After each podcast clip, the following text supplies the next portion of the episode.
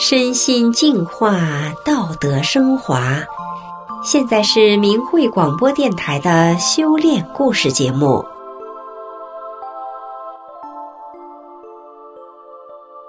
好，我是雪莉，今天和大家分享的故事是童话法光，回归本性。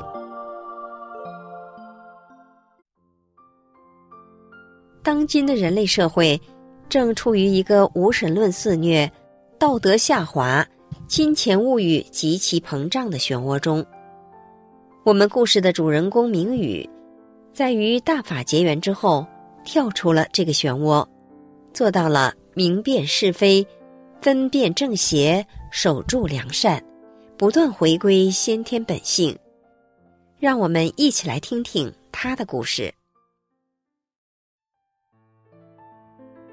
明宇出生于一九八六年，得法前，他是个玩了近二十年电子游戏的游戏狂。得法修炼后，游戏虽然走出了他的生活，但是后天养成了一些负面观念与坏习惯，却像大山一样牢牢的固守在那里。在修炼中，明宇时刻用真善忍的法理要求自己，有了巨大的收获。首先。他思考问题的方式和角度有了天翻地覆的变化。过去看别人，思维中会带着一种类似诅咒的想法，而现在不管看到什么人，即使对方对他表现的很恶，他都会真心的微笑，心里祝福着对方。脑中出现不好的念头时，他会去排斥。渐渐的，那个疯狂极端。满脑子负面的思维消失了，取而代之的是积极乐观，为他的思想一点点的填补着他的思维。随着思想的变化，慢慢的，明宇发现他的审美观、爱好、说话方式与生活习惯都在变。修炼之前，他所热衷的流行音乐和电视剧都不爱看了。反而非常喜爱中西方的古典乐曲，每每听到都感觉心神安详，内心宁静。以前，他喜欢穿嘻哈风格的衣服，经常邋里邋遢，还喜欢将脏衣服乱扔乱放，搞得家人处处为他操心。而现在，他喜欢穿衬衣、西裤和皮鞋，有时还会穿汉服。因为衣着变得简洁得体，同事们都说明宇的穿衣品味变高了。以前上学时，明宇喜欢写连笔字，还认为自己的草书写得很有风格。现在翻看以前的字，他觉得就像蜘蛛爬一样难看。后来看到大法弟子制作的动画片《悠游自在》之后，他才明白。文字是神传给人的，从此开始规范的使用楷书，字体也比以前清秀多了。讲话则是明宇最难控制的一方面，因为养成了大声说话的习惯，自己又有个爱闲聊的毛病，总喜欢炫耀自己的所得所知，经常停不下来，时间一长或过于激动，就会大脑发热或头痛。后来，明宇对照大法向内找，明白自己说话失控，其实是执着心在作祟，比如显示心、怨恨心，为了达到某个目的而刻意说某些话。当明白了问题所在后，明宇便开始按照大法的书《转法轮》中的要求修口，并时时警示自己，注意说话方式，力求做到。温文尔雅，和风细雨。二零一八年年末，公司会议室要做设备更新与格局改建，领导安排明宇负责整个工程，从整体规划到设备的选择，他都一丝不苟的去认真对待。在购买设备前，明宇做了多方面的调研，小到一个地差，都去考虑实地情况。与他的后期使用问题，他不但全程和施工方一起干活儿，还多次主动加班工作，给公司节省了大量资金与时间，领导们都非常满意。一天，领导找到明宇，说让他找人施工，这是一件使他直面利益诱惑的事情。如果是在修炼前，他一定一口答应，那样可以通过给人介绍活儿从中吃回扣。可现在修炼大法了，明宇立刻意识到。不能再那样做了。于是他找到领导说：“这种涉及到钱的事情，我是不会动一分的。但古人言，君子不立危墙之下。我希望有公正透明的方法，不要让我独揽权力。”领导听后决定让他负责技术和施工，资金方面走招标流程。在招标的时候，另一位领导授意。让明宇直接提供设备报价，他自己找两家陪标的走走流程就行了。明宇听后拒绝了，陪标其实就是造假，这种内定的方式他无法接受。后来在与施工方接触时，两个供应商都主动要给明宇回扣，都被他拒绝了。明宇善意的和他们说：“钱我不要，降低一下设备的成本就行了。”可能是明宇的真诚打动了他们，施工方直接把底价给了他，使得最终采买的设备多数是平价或低于市场价。后来，明宇与施工方成了很好的朋友，他们也通过明宇了解了一些法轮大法真相。类似的金钱诱惑还发生过不少次，比如给明宇发的工资与工龄不符。每个月会多拿几百块钱。明宇找到领导，私下谈了这事。领导说：“我知道你工作付出的多，工资却很低。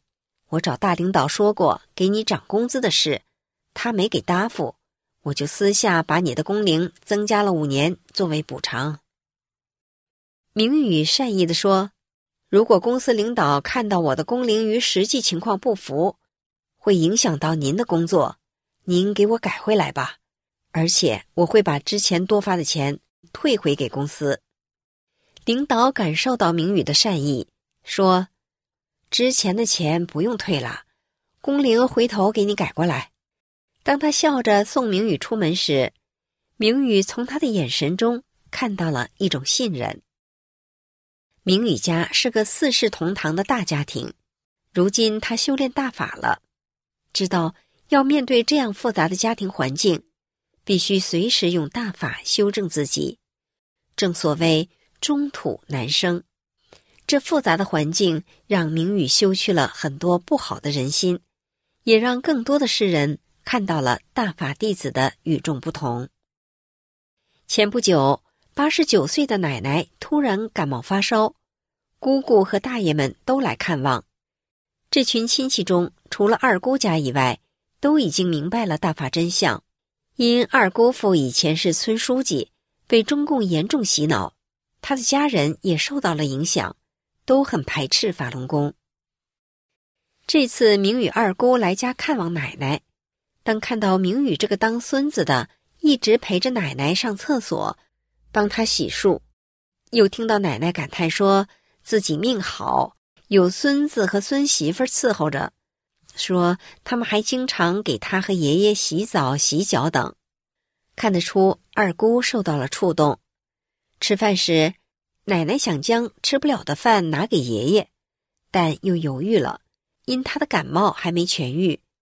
作为修炼人，不怕这些，明宇就把饭拿过来吃了。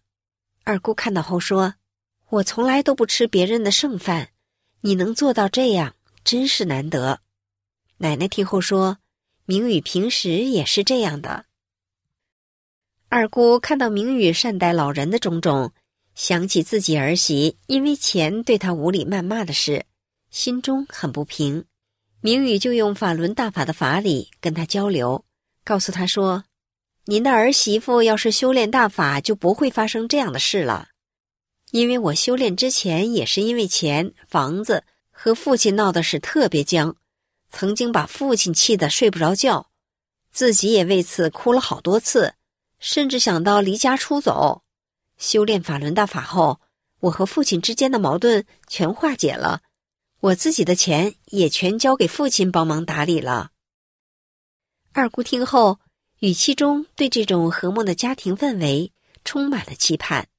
后来，他观看了法轮功真相视频，明宇又把自己投给明慧网的文章读给二姑听，他听后竟然哭了。明宇明白，那是宇宙真善忍触动了他的本性，让他对大法彻底认可了。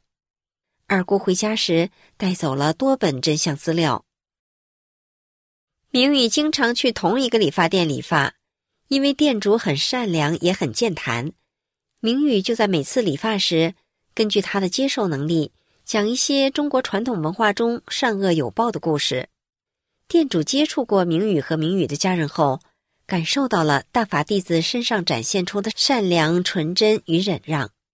看到他们四世同堂，还能如此和睦，而且全家人都健康，祖辈长寿。店主由原来的排斥法轮功真相，到后来从心底认可了大法。最近，店主的丈夫和他的娘家人因为钱财问题发生了纠纷，使得他们两人闹得要离婚。店主每当想起丈夫说要与他同归于尽的话，就直淌眼泪。明宇通过之前的接触，知道他的命很苦，走到今天实属不易。能看得出，迷在难中的他已经达到了承受能力的极限。明宇知道，只有大法才能为他破迷，才能改变他的人生。明宇就把大法师傅的广州讲法录音送给他，并告诉他一定不要带任何观念去听。十多天以后，明宇专程去理发店看看店主的情况，结果一进屋。就看到店主满脸笑开了花，明宇问：“听师傅讲法了吗？”他说：“已经听了一遍了，并笑着说：‘刚开始的时候根本没听懂师傅讲的是什么，但是后来越听越明白，发现自己在生活中遇到的很多问题，在师傅的法中都讲到了。’他还说能用师傅所讲的法去衡量遇到的矛盾了。”明宇听后。知道店主与丈夫一定是和好了，店主笑逐颜开的模样，与之前妻妾的面孔，简直判若两人。是大法师傅给他改变了人生道路。那天，明宇和店主聊得特开心，明宇叮嘱他一定要多听师傅的讲法，按照法中讲的去做，生活中遇到的一切问题自然会迎刃而解。听众朋友，今天的故事就讲到这里了，我是雪莉，感谢您的收听，我们下次节目再见。